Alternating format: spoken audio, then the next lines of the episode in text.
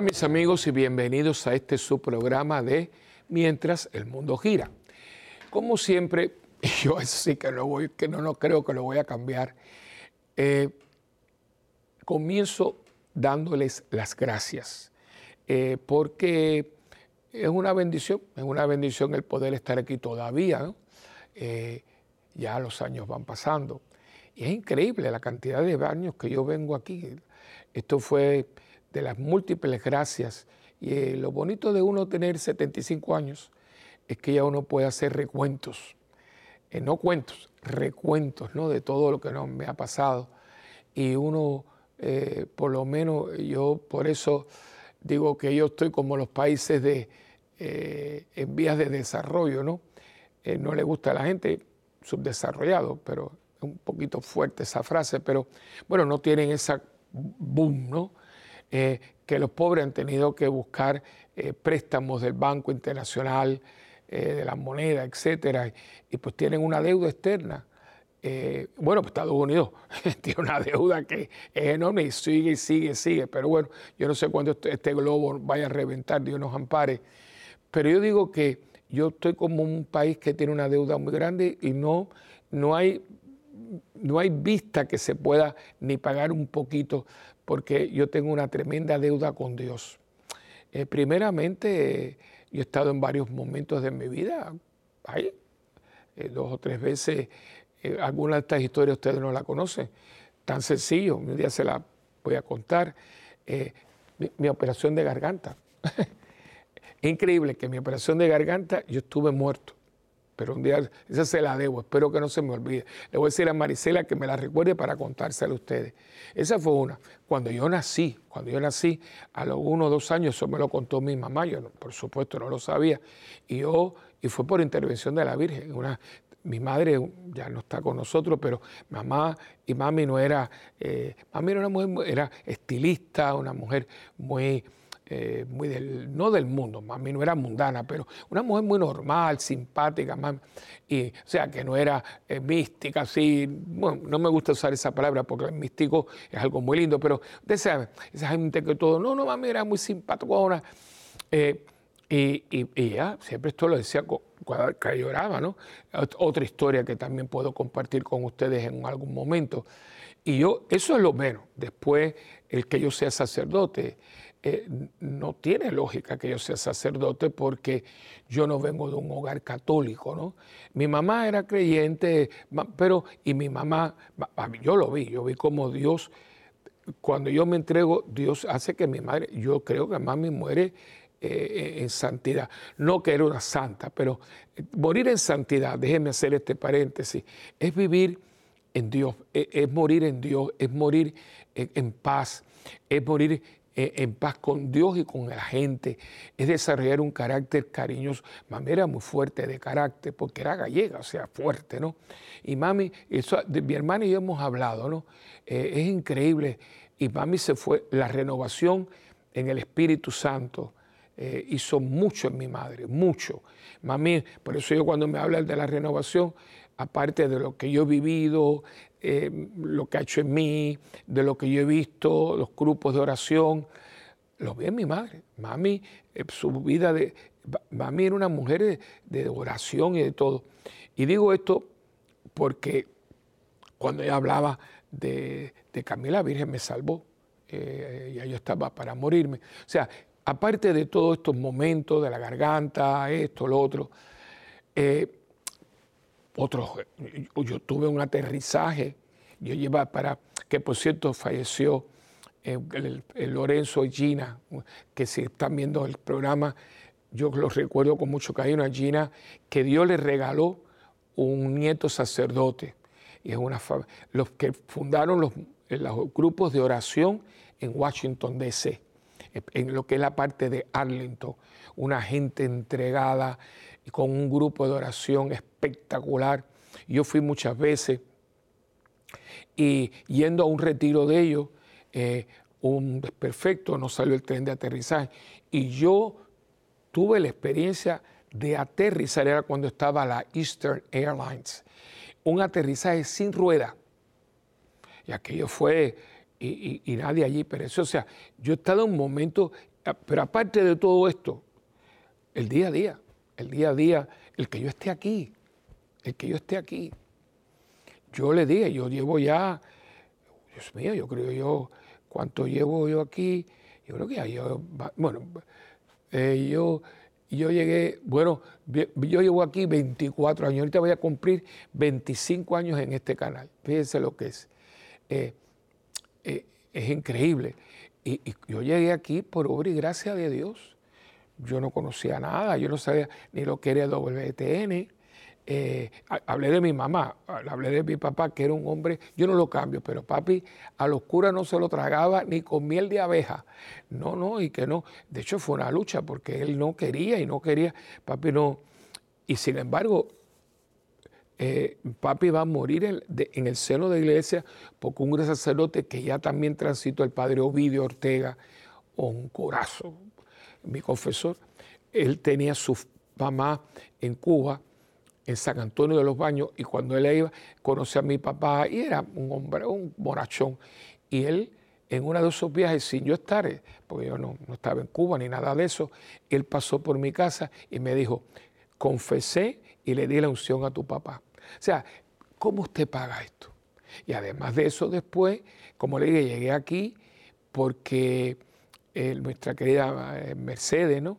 la mujer del movimiento Provida, eh, doña Mercedes, la, mujer que Juan Pablo II utilizó mucho para a Naciones Unidas y todo, Mercedes Wilson, que ha estado aquí en, en WT, una mujer de Dios, que un saludo para ella, habló con Natalie French, que era la que era la productora de, la parte hispana, y me, me, invitaron así para que hiciera un programa, por eso sé que fue en el 1999, porque era Las Familias el año 2000 un programa, yo me acuerdo que yo temblaba como, como una hoja porque, imagínense, yo nunca había estado en una televisión ni nada de eso, todavía, no sé, me, que me dan dolorcitos de barriga y me sudan las manos y todo.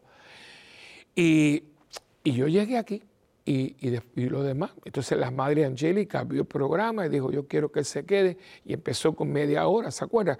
El primero fue Caminando con Jesús, después Camino a la Santidad, dos programas espectacular, hasta que entonces ya formalicé, me, pidieron hacer formalmente y desde entonces pues estamos nosotros juntos eh, con este programa de Mientras el Mundo Gira, que yo espero, yo espero que les sea de provecho. Yo estoy aquí para eso. Y no me molesta venir, al contrario, aquí la gente es muy buena, ya tengo, son mi familia, una familia extendida. Y por eso digo que son cosas que hay que agradecer. Y como yo te digo, pero entonces, ¿cómo yo le pago a Dios esto? Nada, yo no puedo.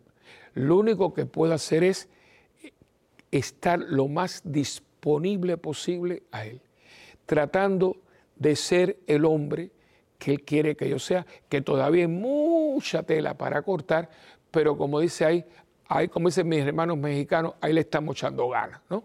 Así que por eso para mí siempre es un, un placer estar aquí con ustedes, porque ustedes son parte de mi sacerdocio. Yo soy sacerdote del Señor, como nos decía eh, el obispo de Mayagüez, señor Ángel Luis, o somos sacerdotes del Dios Altísimo, pero para ustedes, estamos ordenados para ustedes, para nosotros porque nos invita y en cierto modo nos empuja hacer lo que somos para ustedes, porque yo no puedo estar hablando de una cosa y haciendo otra cosa. Estamos juntos, caminando juntos, pero mi sacerdocio tiene mucho que ver con ustedes, especialmente todo lo que son los medios. Yo no estudié medios, ahora me, voy me pongo a pensar, tenía que haberlo estudiado porque yo estoy mucho en los medios. Yo estudié Derecho Canónico, que es muy bueno, pero fíjense, a mí nunca la, la diócesis me ha llamado para, para ejercerlo.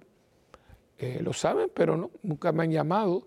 Trabajé en un tiempo, eh, que por cierto, el sacerdote que era presidente del tribunal, el padre Reinaldo, Reinaldo Zagardía, acaba de transitar. Así que eh, que Dios me lo, me lo tenga en la gloria, un tremendo sacerdote, párroco de la parroquia Nuestra Señora de Belén, encantador, abogado civil y abogado canónico Y estando él hace muchos años cuando el cardenal, yo trabajé en el tribunal eclesiástico y cuando estuve unos años sirviendo en Miami, no como sacerdote de Miami, sino prestado, porque mi mamá estaba un poquito delicada, pues trabajé también en el tribunal eclesiástico de la arquidiócesis de Miami.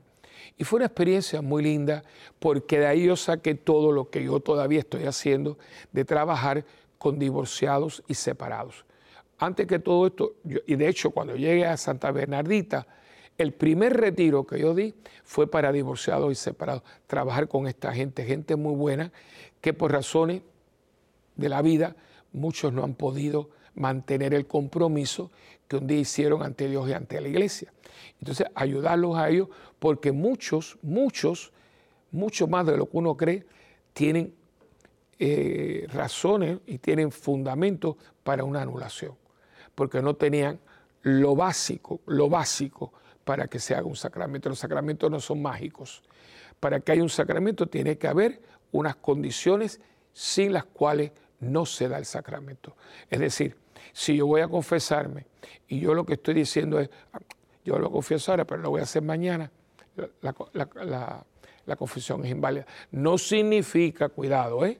que yo tengo ese vicio, tengo esa inclinación, tengo ese problema, pero en este momento yo tengo el firme propósito de no hacerlo más, de verdad, que tengo esto, que tengo esto, y mañana vuelvo a caer, pero no, pero yo me vuelvo a confesar porque yo tengo ese propósito, aunque no lo pueda mantener por razones X. Pero el, propósito de enmienda está ahí. Que no es lo mismo que yo venga y diga, ah, ah. No, porque aunque te confiese con el Papa no es válido, porque no hay propósito de enmienda. ¿no? Digo todo esto eh, porque todo esto para ustedes. Y yo le doy gracias a Dios. Bueno, ya hemos hablado, yo siempre hago este, este eh, prólogo, eh, porque me gusta, como digo yo, sazonar un poquito el programa. Así que vamos a empezar ahora eh, con la oración de siempre, eh, con la oración del cardenal Verdier al Espíritu Santo. En el nombre del Padre, del Hijo y del Espíritu Santo. Amén.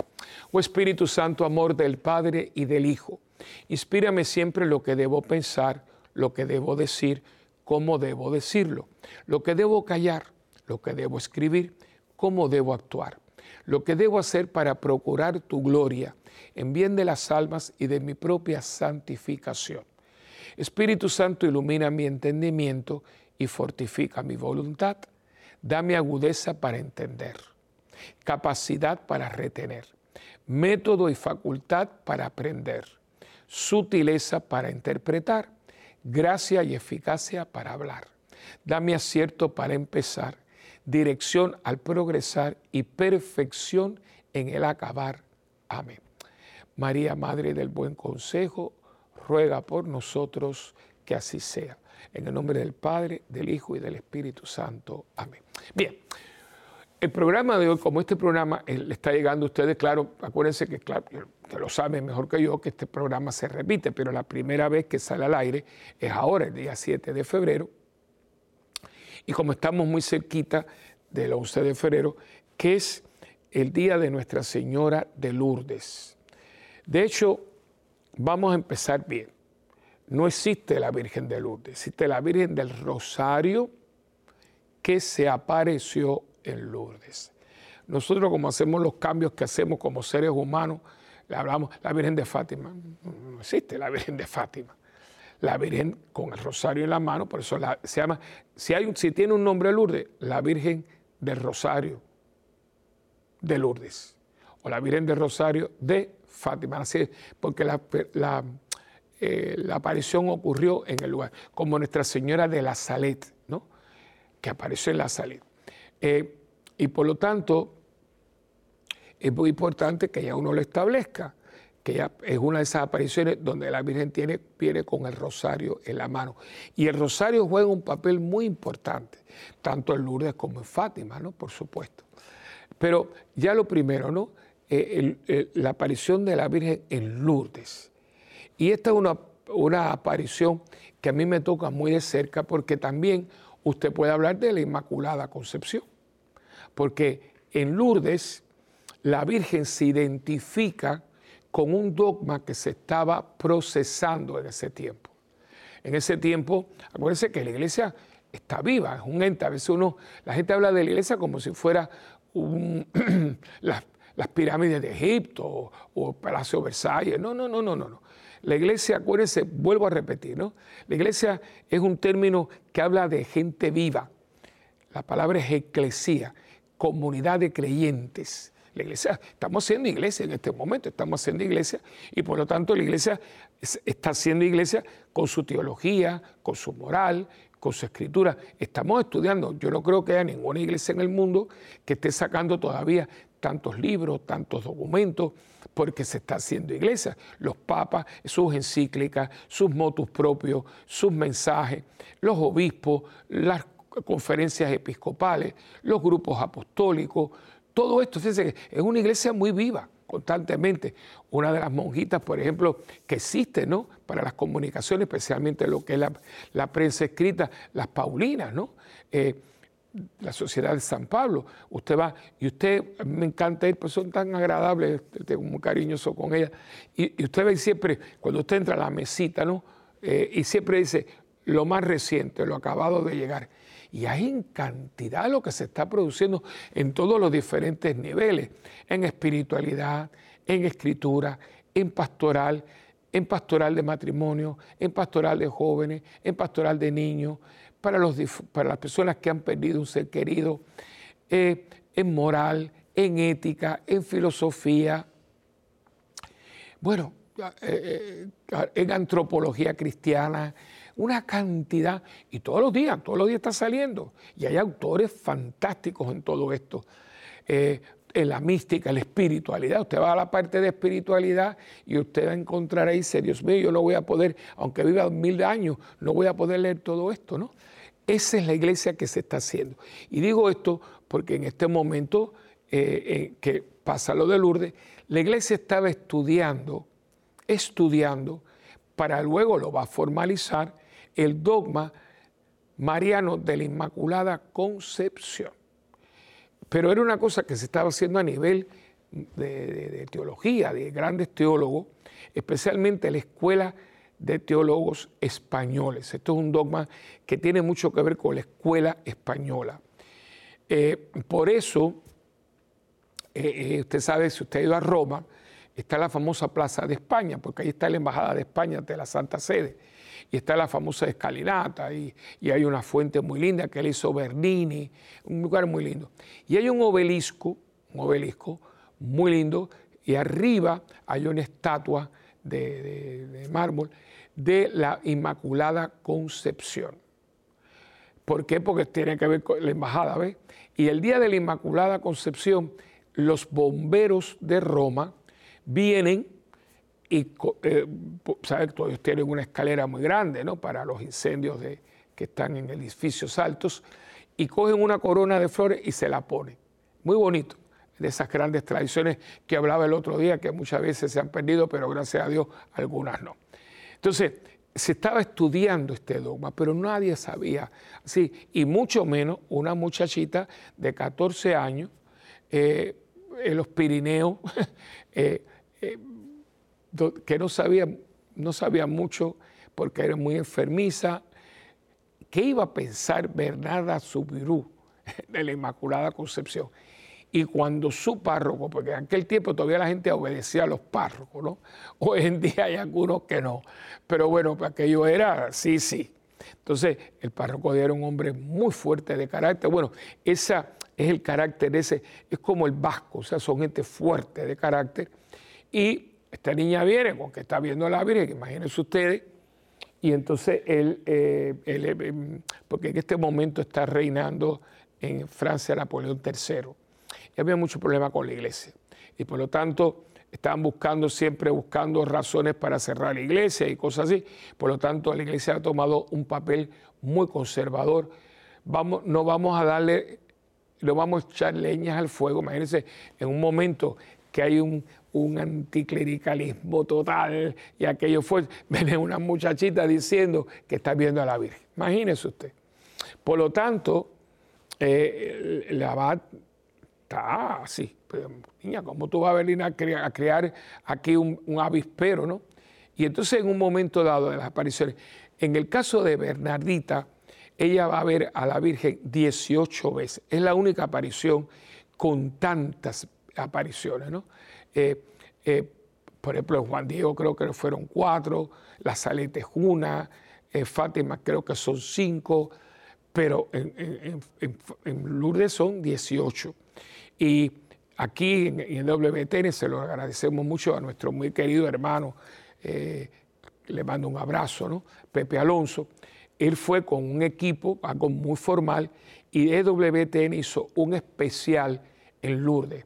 Y me contaba él que tuvo acceso a los archivos, se entrevistó con tres rectores, tres rectores del santuario. Pepe habla muy bien el francés y fue, dice que fue una experiencia, estuve ahí como cinco días, ¿eh? pero una experiencia y me habló de varias cosas, entre ellas que han salido nuevos documentos que se guardaron eh, de, la aparición, de los, testimonios de Bernardita que se habían eh, guardado. Y le voy a explicar, y me alegro mucho porque este programa tiene que ver con Lourdes, la antesala del cielo. Eh, en este momento que ocurre esto por situaciones sociopolíticas, pero también religiosas, hay una espiritualidad en Francia muy, muy conservadora, muy, eh, muy rígida, muy rígida, eh, que hace ver las cosas como, como que no son, como no son, porque que de hecho en este momento estamos en el otro extremo, porque una gente quiere la, y una cosa, una rigidez. No, eso no es así tampoco, pero tampoco es aquí en la cháchara y vamos por el apachanga y va, no, tampoco. Hay que hacer la cosa como, como la hizo él, como la hizo él. Él comía, él visitaba casa, que de hecho lo criticaban porque comía y bebía con eh, publicanos y pecadores. Pero al mismo tiempo es el hombre del sermón de la montaña, el, el sermón eh, de, la montaña, pero también el sermón cuando habla de, la, eh, todo lo que es el pan de vida, cuando estaba, esto es lo que estaba tratando de recordar, en el Evangelio de Juan, yo soy el pan de vida, el, que, el que fustiga a los fariseos, porque no están siendo ejemplos y no están viviendo lo que ellos dicen, ¿no? O sea, eh, todo está, porque es el hombre perfecto, es Dios hecho hombre y hay una perfección total en él. Entonces, ¿qué pasa?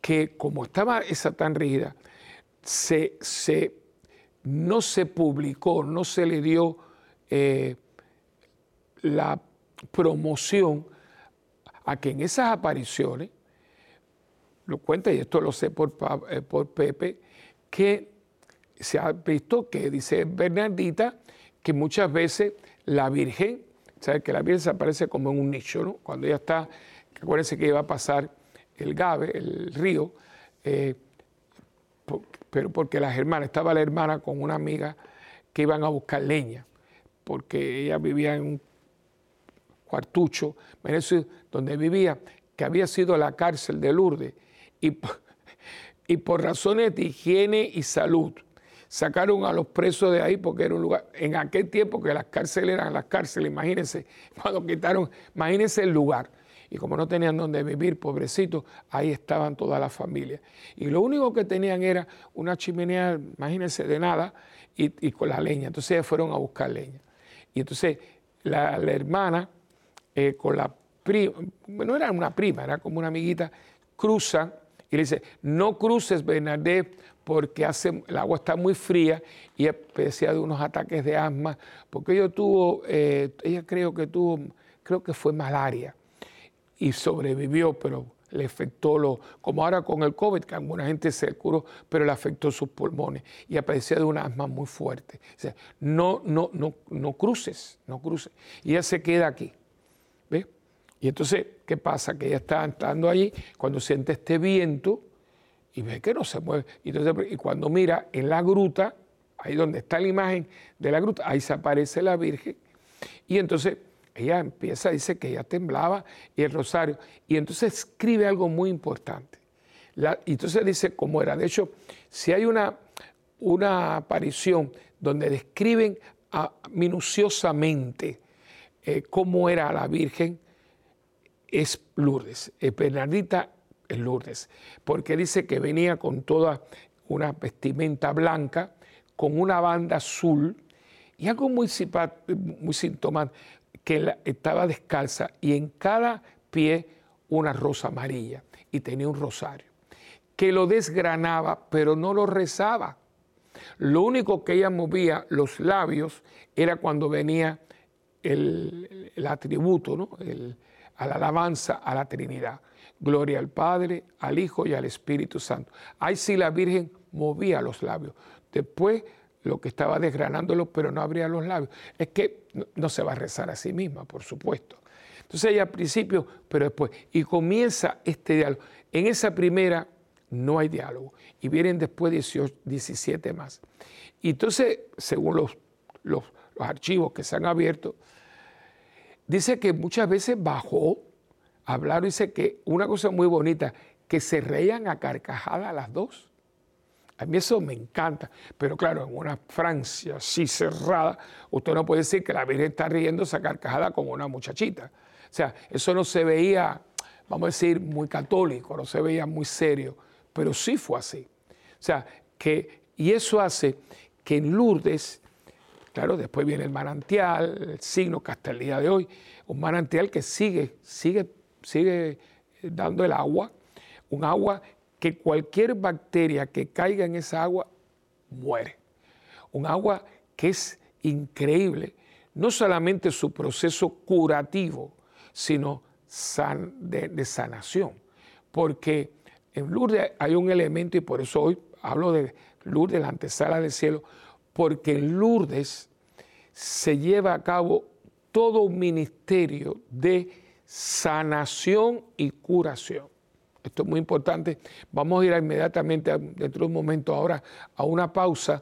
Pero cuando yo venga, porque esto es como que, que no, no lo entendemos y lo vemos muy bien en el Evangelio, porque la gente se cura, pero después dice, vete en paz, tu fe te ha sanado. O sea, hay una curación física, pero muchas veces se queda y no está la parte sanadora interior. Y les voy a explicar por qué eso lo he visto yo. Y les voy a explicar por qué. Pero ya quedo aquí, ¿no? Eh, la importancia de que Lourdes es un lugar donde el cielo toca la tierra. De ahí el título que yo le he puesto al programa, pero no que yo no, que yo no me lo inventé. Es que se le habla. Lourdes es la antesala del cielo, porque no hay, no, hay duda. Claro, usted va a Guadalupe, usted va a la Basílica y esté en el Tepeyac, usted va a Fátima, pero es que Lourdes e-, es especial. Así como Fátima es una aparición muy actual por el mensaje profético, por, por, el impacto del mensaje y por la inminencia de, de, que hay que hacer algo porque el momento ha llegado en que estamos viendo cosas que ya la Virgen lo dijo. Tan sencillo como dijo, si ustedes no rezan el rosario y no convierten su vida, Rusia, no digo la Unión Soviética, Rusia va a esparcir sus errores por el mundo. Miren, América Latina se lo fue de la mano, se lo fue de la mano. Todos los, casi del grande, por lo menos todos los grandes países, están en manos de gobiernos de izquierda totalmente y, y, le cambiarán el nombre, que es el socialismo, que no sé cuándo, pero es el mismo perro con diferentes collares porque todos están basados con el manifiesto marxista-leninista. Pero vamos a un pequeño, eh, pequeñito receso y venimos enseguida con más de tu programa de Mientras el Mundo Gira.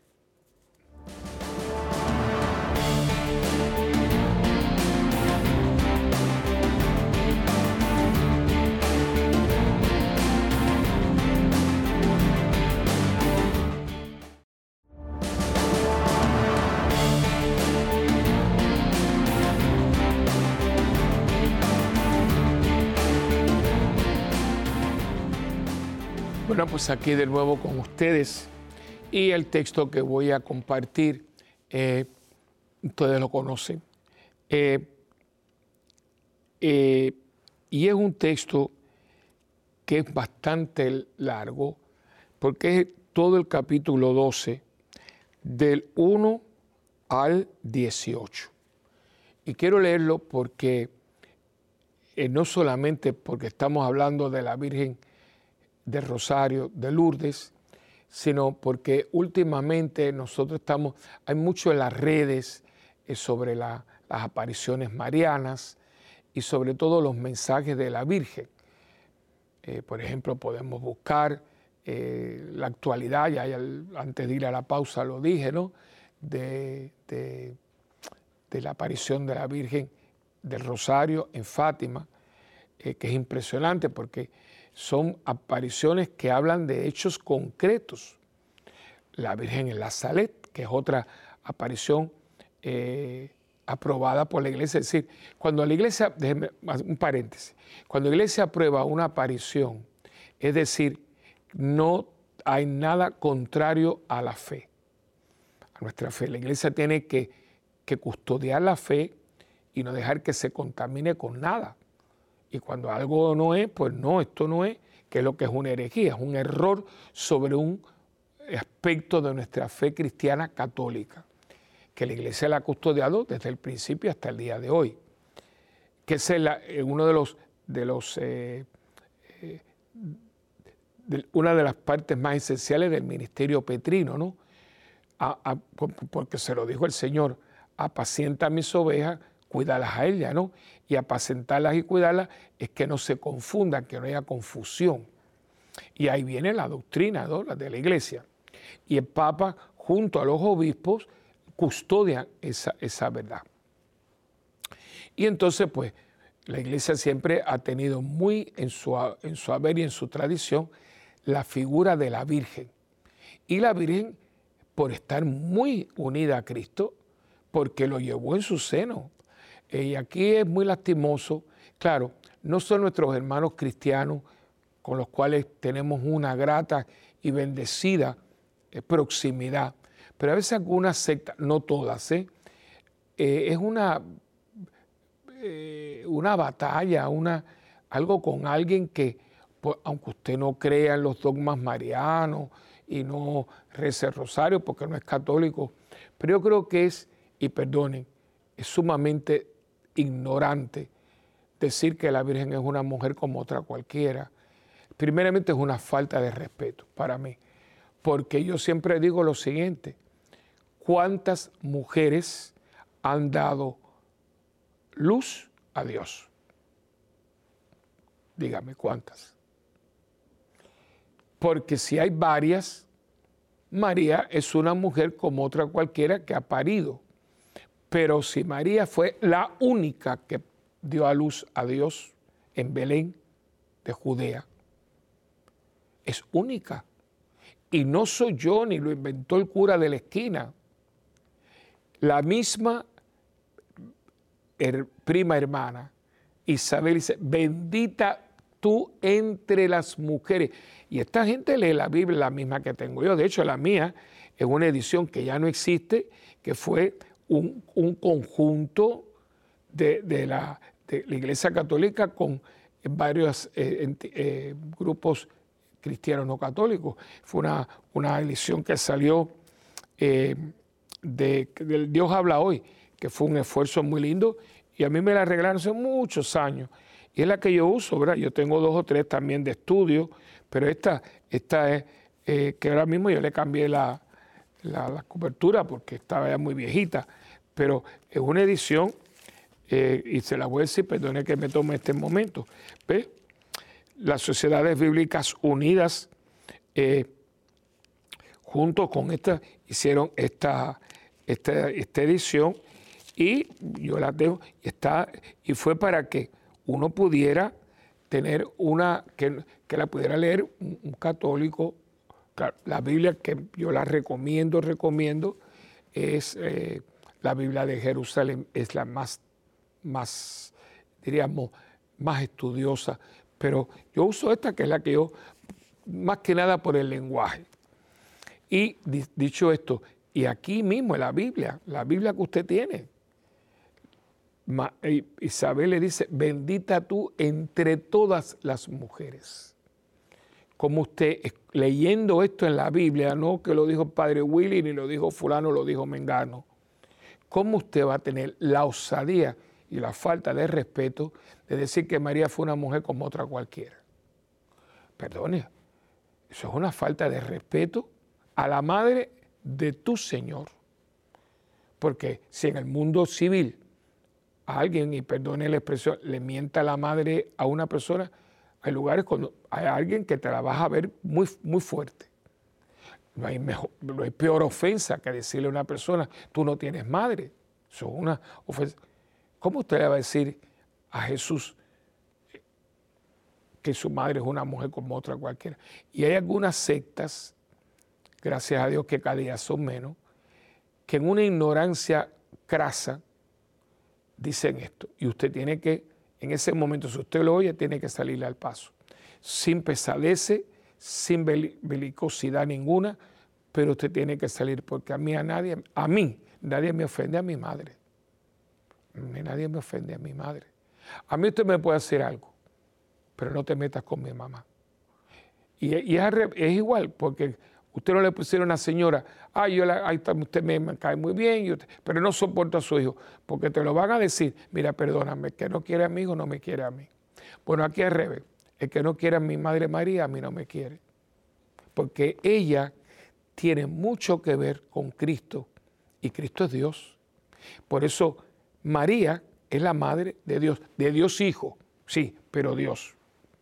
Entonces, eh, en la tradición católica, cristiana, católica, cristiana católica, hay todo este capítulo que lo vamos a leer y me voy a tomar el tiempo, pero es muy importante porque tiene mucho que ver con esta aparición, tanto la de Fátima como de la Salet, como la de Lourdes, como también, aunque esa está bajo estudio, la de Carabandal.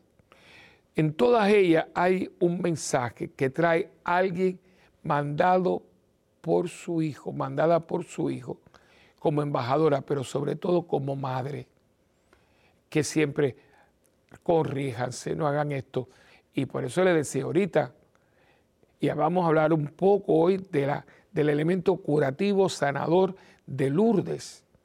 Y vamos entonces, podríamos estar hablando en otro, en el mes de mayo, si Dios nos da licencia, del, mensaje de Fátima, muy actual, porque eso que va a expandir sus errores, Rusia, Rusia, Rusia, la Rusia este imperialista que está ahora invadiendo un país y que está basado, porque obviaron toda la tradición que tenían anterior, y se, implementó por un personaje bien complejo que fue Lenin, Vladimir Lenin. Pero se llama marxista porque él escribe el, texto del marxismo es el capital de, Marx y después lo implementa en Rusia Vladimir Lenin, que es un personaje que hay mucha tela para cortar. Entonces, desde entonces, el marxismo-leninismo ha ido acabando por el mundo. Es como la langosta, no la langosta esa de comer del mar, la langosta, la que se come los frutos, que la famosa langosta de las epidemias de Egipto. Pero ahora le cambian el nombre y la gente no sabe. Y yo les exhorto, y lo he dicho anteriormente y lo vuelvo a hacer, y hoy porque hoy es muy importante, busque en una buena librería, las Paulinas la tiene. La encíclica del Papa Pío XI, 11 eh, Divino Redentor, Divino Redentor. Y usted va a ver un estudio, ese Papa como que nadie lo conoce y sobre todo que, no, nadie prácticamente ha leído esta encíclica. Y es un estudio sobre el marxismo y el leninismo. Y hay un párrafo que es espeluznante. Gente que está votando por esta gente. Personas que hoy en día han unido al marxismo, leninismo, un liberalismo totalmente que, fíjense que ellos entran al gobierno, a aborto, de todo. Cosas que ellos en otros momentos no aprobaban, como son cosas morales. Ahora se han aliado a esos grupos para usarlos para llevar a cabo su misión de volver al mundo comunista. Ah, no, pero aquí no va a pasar eso. Lo han dicho todo el mundo a los cuales después le tocó la macacoa que tienen encima. Si no, pregúntenle, porque mis hermanos venezolanos, ustedes lo dijeron, yo me acuerdo porque yo estuve en Venezuela, quiero mucho a Venezuela, tengo grandes amigos, tengo a mi hermano, mi hermano Raúl Bacallao, vicario general de Los Tegues, que crecimos juntos, familias exquisitas allí, mi gran amigo, que ya es Monseñor Tulio Manuel Chiribella, hombre de Dios también, o sea, conocido gente de una valía y sacerdotes extraordinarios. Y no, eso aquí no va a pasar. Hermano, va a pasar porque ellos no tienen otro manual que el que ya se saben de memoria. Y la Virgen en Fátima lo dijo. Pero yo no voy a hablar hoy de Fátima, voy a hablar de Lourdes. Y esa mujer que se aparece en la gruta de Masabiel a una niña de 14 años llamada Bernarda Subiru, es la misma que está aquí. Y por eso vamos a escuchar juntos, abran sus Biblias, todo el capítulo 12, desde el 1 hasta el versículo 18. 12, 1, 18.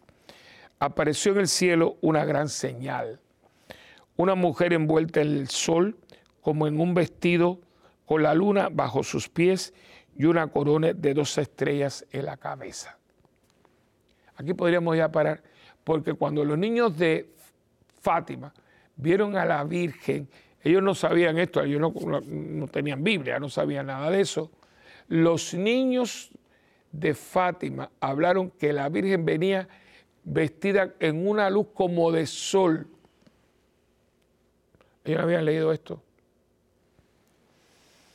La mujer estaba encinta y gritaba por los dolores del parto, por el sufrimiento de dar a luz.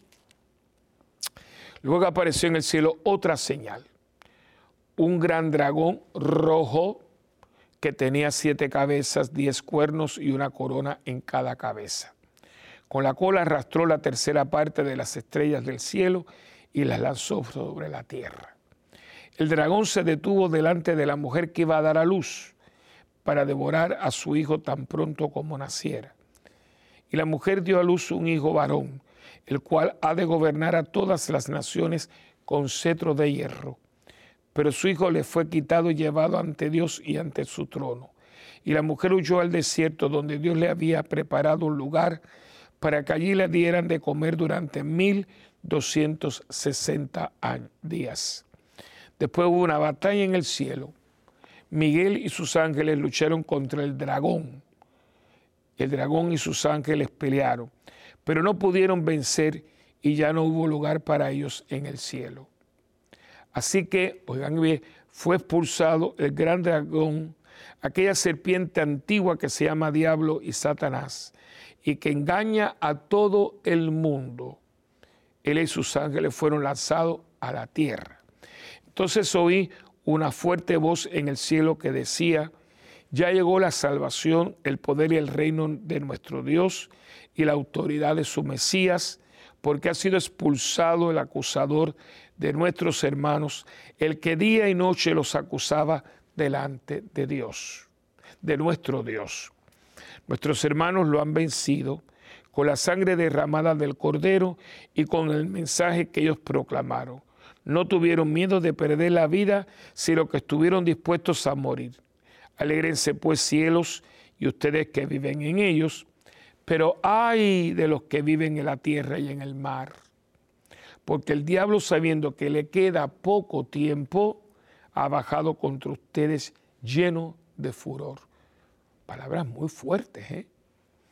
Cuando el dragón, oigan, esta es la parte impresionante, cuando el dragón se vio lanzado a la tierra, persiguió a la mujer que había tenido el hijo. Pero a la mujer se le dieron dos grandes alas de águila para que pudiera volar a su lugar en el desierto, lejos de la serpiente, donde tenía que darle de comer durante tres años y medios, donde tenían que darle de comer. Eh, la serpiente arrojó agua por la boca para formar un río que arrastrara a la mujer. Pero la tierra ayudó a la mujer, pues abrió la boca y se tragó el río que el dragón había arrojado por su boca. Y aquí viene la parte para ti y para mí. Mira lo que dice. Con eso el dragón se puso furioso y fue a pelear contra el resto de los descendientes de ella. Esta mujer tiene descendientes, somos nosotros, sus hijos, contra los que obedecen los mandamientos de Dios y siguen fieles al testimonio de Jesús, y el dragón se plantó a la orilla del mar. Palabra de Dios. Esto, hermano, yo le estoy diciendo porque es muy importante. Y usted dice, bueno, ¿y qué tiene que ver esto con, con Lourdes? Lourdes es un lugar de sanación, porque en Lourdes mucha gente no se da cuenta cuando usted entra, hay un edificio, muy bonito, casi uno entrando, uno entrando, ¿no? Eh, y entonces aquí, allá está la basílica, después hay una basílica nueva que es donde se celebra la misa de las naciones, que es subterránea, porque allí no cabía, ¿no? Eh, eh, pero entonces hay, un edificio muy lindo, está también el de los baños, que es algo muy importante. Cuando la gente va a utilizar las aguas, porque las aguas están ahí para que usted las use, yo, la, yo he estado, las personas que están atendiendo al público, eso no es que yo llego ahí y me baño, no, no, no, eso no es así. Usted tiene que llegar y sentarse. Desde que el momento usted que llega y se sienta, eso es un lugar de oración, de oración. Ahí no hay más nada, usted no puede estar hablando con el de al lado, está prohibido. Usted está orando. Y sea la parte de los hombres como de las mujeres, los hombres que están ahí es, como una cofradía, ¿no? Una gente muy seria, muy amable. Pero miren, ellos están rezando. Y algo que le voy a decir que usted no lo sabe. Entonces, ellos te traen, y esos son como unas bañaderas de cemento, está muy bien todo puesto, que el agua está bajando, ¿no? Agua bajando. Y cuando llega te toca o la primera o la segunda, o la creo que son cinco bañaderas, una atrás. Ellos vienen, yo nunca he visto una cosa igual, te ponen una toalla que es grande y tú te quitas toda la ropa porque te vas a meter en una bañadera llena de agua. Pero te, te, la van poniendo y, ellos están rezando contigo, nada de habladuría. Entonces, parece como, un, como una camisa de fuerza, no te la pones. Entonces, cuando vas a entrar, te dice, en este momento, ore la oración que más le toca a su corazón, la que sea, y si no, hable. Entonces te, te mete, el agua está bajando, ¿no? O sea, que yo si estoy en la tercera bañadera, estoy usando el agua del primero. Ay, pero ay, yo no quiero, yo quiero la primera. Si usted no está dispuesto a aceptar la bañadera que le tocó, no puede entrar. Si usted está con escrúpulos, no puede entrar. Si usted tiene miedo a contaminarse, no puede entrar. No entre. Y para que usted vea que esta gente no está con melandrerías y cosas tontas, ellos al final del día, y esto es lo que mucha gente, yo no lo sabía, estas personas al final del día, de ahí mismo, toman un vaso de agua de esa agua. Claro, esa agua está corriendo, pero de ahí toman agua. Y nadie en todos estos años se ha enfermado. Nadie. Hay gente que, que se han curado en las aguas. Reportados, reportados según los últimos eh, eh, lecturas que yo he hecho, creo que son 64, 67, probado. Pero sabrán Dios las que hay, que no fueron, etc. Pero aparte de, de ese hecho de los baños, hay un lugar que es muy bonito, que es el edificio del cura de Ars. Y ahí hay confesores todo el día en varios idiomas y la gente haciendo cola. ¿Por qué? Porque hay, en Fátima hay dos, perdón, en Lourdes hay dos dimensiones de eso que sucede en la persona humana.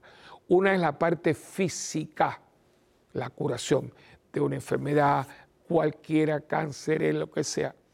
Pero también hay una muy importante, que es el alma la mente y el alma, que van, mire, unidas.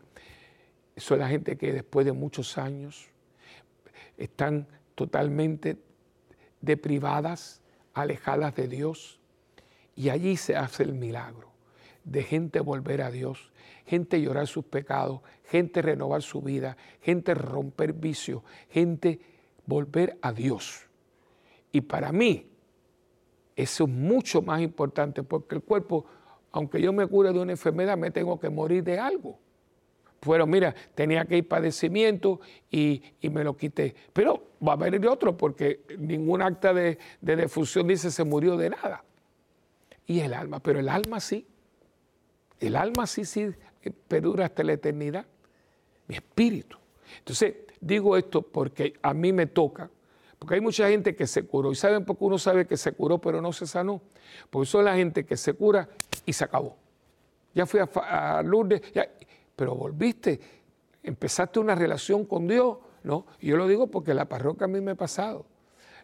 nuestra parroquia, como todas las parroquias, especialmente hay una capilla y recen mucho por esa capilla, porque acaba de cumplir 19 años para la gloria de Dios, abierta 24 horas al día. Y Señor, ampare ese lugar porque ese lugar es tuyo. Ahí viene la policía, viene gente para poder compartir, ¿no? Y yo digo, ¿cuánta gente no se ha curado, hermano? Y nunca más volvieron a dar las gracias. No a mí, porque yo no te cura, hijo, fue el Santísimo. A mí me curó el Santísimo. Yo tuve cáncer, muy agresivo, y, y me operaron, yo tengo el tajo aquí que es otra cosa que yo tengo que darle gracias a Dios. Y cuando abrieron, y esto está certificado por el Hospital Auxilio Mutuo, ahí está el médico, ahí está todo el mundo. Y cuando a mí me abrieron, yo no tenía nada, pero la gente no sabe que entre el diagnóstico y la operación, que fueron unos días, yo fui a dar un retiro a Orlando, Florida, un retiro de hombres, de pescadores de hombres, y cuando íbamos a hacer la hora santa, yo cogí la custodia y me la puse aquí. Y oré, le dije, Señor, tú lo puedes todo, si tú quieres y es tu voluntad, cúrame. Si no, dame la fuerza para hablar con mis padres, estaban vivos en ese momento. Y yo sentí como una algo, y yo dije, yo estoy curado. Me acuerdo que cuando yo eh, llegué a, Puerto Rico para la operación, estaba mi madre, y se lo dije, y pues no te operes, dije, no, a mí, yo me voy a operar porque van a decir que estoy loco, aparte de tener cáncer que estoy loco. Y fui. Y aquello fue un revolú porque Después me lo contaron, yo estaba anestesiado. Las cosas, y después me tuvieron que darle alta antes porque la gente venía el milagro, el milagro, el milagro. Y después el, tejido que sacaron, porque fueron, a me cortaron tres pies del intestino. No, eso es un tejido de un niño recién nacido, eso no, ahí no hay nada nunca. Y entraron, y mi médico, que ya descansa en paz, el doctor Ruyán, fue porque él estuvo en la colonoscopía y lo vio. Yo sé lo que es. Y por eso yo estoy endeudado con Dios. Pero me da mucho dolor porque en mi parroquia le puedo contar por lo menos 10 casos de gente que han tenido milagros. Usted lo ha visto de nuevo porque yo no lo he visto más. No dame las gracias a mí, yo no hice nada. Pero si rezamos por él o por ella, si estuvimos ahí, si... Oye, y nada de nada. Esa gente se curó pero no se sanó. Y en Lourdes hay curaciones, pero hay muchas sanaciones. Y ese es el gran milagro de Lourdes, la antesala del cielo. Bueno, hemos llegado al final. Está que tanto, imagínese, usted me está hablando por la vena del gusto. Lourdes, Bernardita, la Virgen. Yo me siento muy orgulloso de, de ser el párroco de esa parroquia que lleva ese nombre de Bernardita. Y Bernardita y Lourdes, y Bernardita y la María, Imagínense ustedes. Escríbanos a mundogira.ewtn.com y también pueden visitar nuestra página web parroquiasantabernardita.org o estamos también en YouTube, Santa Bernardita TV. Y nos puede llamar a la parroquia eh, al 787-762-0375. Y en Facebook, Padre Willy y ahí nos puede ver constantemente. Bueno, acuérdense que ustedes y yo tenemos un, trato. ¿eh? Yo oro por ustedes, ustedes oran por mí y juntos por el mundo, especialmente a nuestra Madrecita del Cielo. Y acuérdense de sus oraciones, oración y también su contribución material para que este lugar siga siendo un lugar que lleve el esplendor de la verdad, nuestra fe, cristiana católica que el Señor nos ha dejado para ser sus testigos en un mundo que tanta necesidad tiene de hacerlo presente con nuestras vidas. Que el Señor me los bendiga hoy y siempre, en nombre del Padre, del Hijo y del Espíritu Santo. Amén. Y hasta la próxima en este tu programa de Mientras el mundo gira.